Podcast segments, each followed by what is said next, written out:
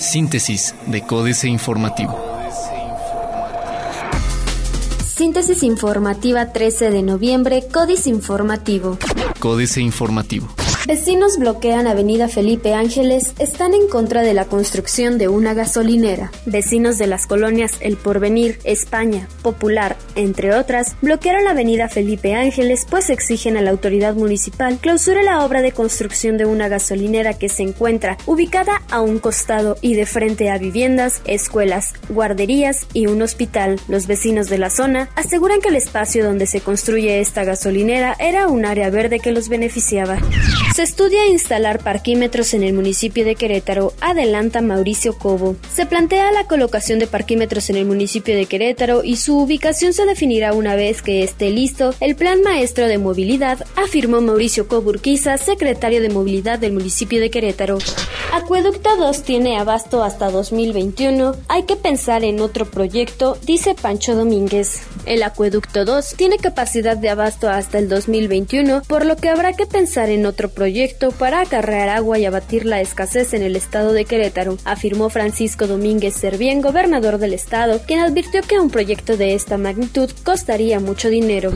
Golpeteo insalubre. Tras el temblor político que vivió el Partido Revolucionario Institucional el pasado 7 de junio, fueron pocos los actores tricolores que quedaron vivos en el panorama queretano. La mayoría ha decidido mantener un perfil bajo mientras se reestructura el ambiente político, sin embargo otros han adoptado una postura de choque que comienza a desgastar su figura. Es el caso de María Alemán Muñoz, la diputada local representante del segundo distrito. Es un caso extraordinario tras llevarse la victoria en la elección pasada y terminó por acuerdos y componendas políticas representando en el Congreso al partido Nueva Alianza. AM. Instalarán CENEC en Querétaro. Necesario ampliar edad de jubilación. Diario de Querétaro. Subiría transporte cada año. Aprueban nuevas tablas de valores. Crisis de agua en seis años. Cuarto de guerra. Aumento. Ya por ahí viene el primer guamazo del año 2016 con un alza significativa en el impuesto predial, avalado ayer por 22 de los 25 diputados que aprobaron las nuevas tablas de valores. Solo la priista María Antonieta Puebla Vega, la morenita Erlinda Vázquez y el perredista Lázaro Sánchez votaron en contra, así que no les crean a todos los demás del PRI, PANAL, Partido Verde Ecologista de México y Acción Nacional si el año próximo se las quieren dar de defensores de las clases populares. Con el PAN en el gobierno, en Querétaro ya no existe la oposición. Plaza de Armas. Pega industria al ambiente. Llega boquete financiero a 900 millones de pesos. Presenta Marcos Aguilar, Secretaría de Movilidad. Insiste María Alemán en la destitución de Gobera Farro. El corregidor. Dan a conocer pormenores de la feria. Pondrán parquímetros en el centro. Insistirá gobierno en que el Papa Francisco visite Querétaro. Incrementan apps móviles. Noticias. Se contratará deuda por mil millones de pesos, dijo Francisco Domínguez Servién. En predial, cartera vencida de 700 millones de pesos, advierte Marcos Aguilar Vega. Recibe presidente municipal al embajador de Kazajistán. Reforma aprueban en lo general presupuesto 2016. Con 441 votos a favor, 38 en contra y 7 abstenciones, el Pleno de la Cámara de Diputados aprobó en lo general en los primeros minutos de este viernes el presupuesto de egresos de la Federación para 2016. Los diputados procesaron 48.304 peticiones de recursos federales por un monto superior a los 796 mil millones de pesos. El monto total aprobado fue de 4 billones 763 mil 874 millones de pesos. Defienden expertos autonomía del INEGI. Defiende Secretaría de Energía, subasta de la Comisión Federal de Electricidad a modo. Arranca Buen Fin con clientes decididos. La jornada. Crece gasto de mexicanos en el extranjero aún con la devaluación del peso, así lo informó el Banco de México. Querétaro. Autorizan incremento al predial en 18 municipios. Con 22 votos a favor y 3 en contra, diputados locales aprobaron la actualización de las tablas de valores y construcción de 18 municipios de la entidad, lo que elevó el impuesto impuesto predial, denunció la diputada Erlinda Vázquez de Morena. Aumentan riesgos para la economía. Descendió en 16.500 millones de dólares la inversión de extranjeros en bonos del gobierno, así lo dice el Banco de México. Excelsior. Banco de México no se anticipará a la Fed. Los depósitos bancarios aumentan 80%. Innovadora, la medición oportuna del Producto Interno Bruto.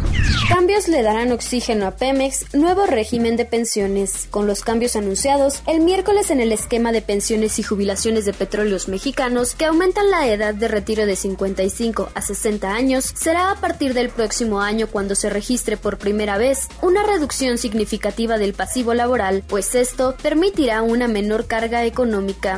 Internacional. Oposición venezolana se vigoriza con caso de narcotráfico que afecta a Maduro y sigue concentrada en elección. Analiza G20 acciones por refugiados. Reforma. Uno de los temas centrales de la cumbre del G20 que se realizará el 15 y 16 de noviembre será la crisis de los refugiados en Oriente a propuesta del presidente de Turquía, Recep Tayyip Erdogan. El presidente Enrique Peña Nieto estará ahí junto con los jefes de Estado de las principales economías del mundo. Rentabilidades del mercado de divisas por Internet han atraído a pequeños y medianos inversionistas. El rey Felipe VI defiende la unidad. Otros medios. Los avances que podrían convertir a México en una potencia mundial en robótica. Llevará GoGo conectividad a Aeroméxico. Humanos estarían en zoológicos si este androide dominara el mundo. Financieras.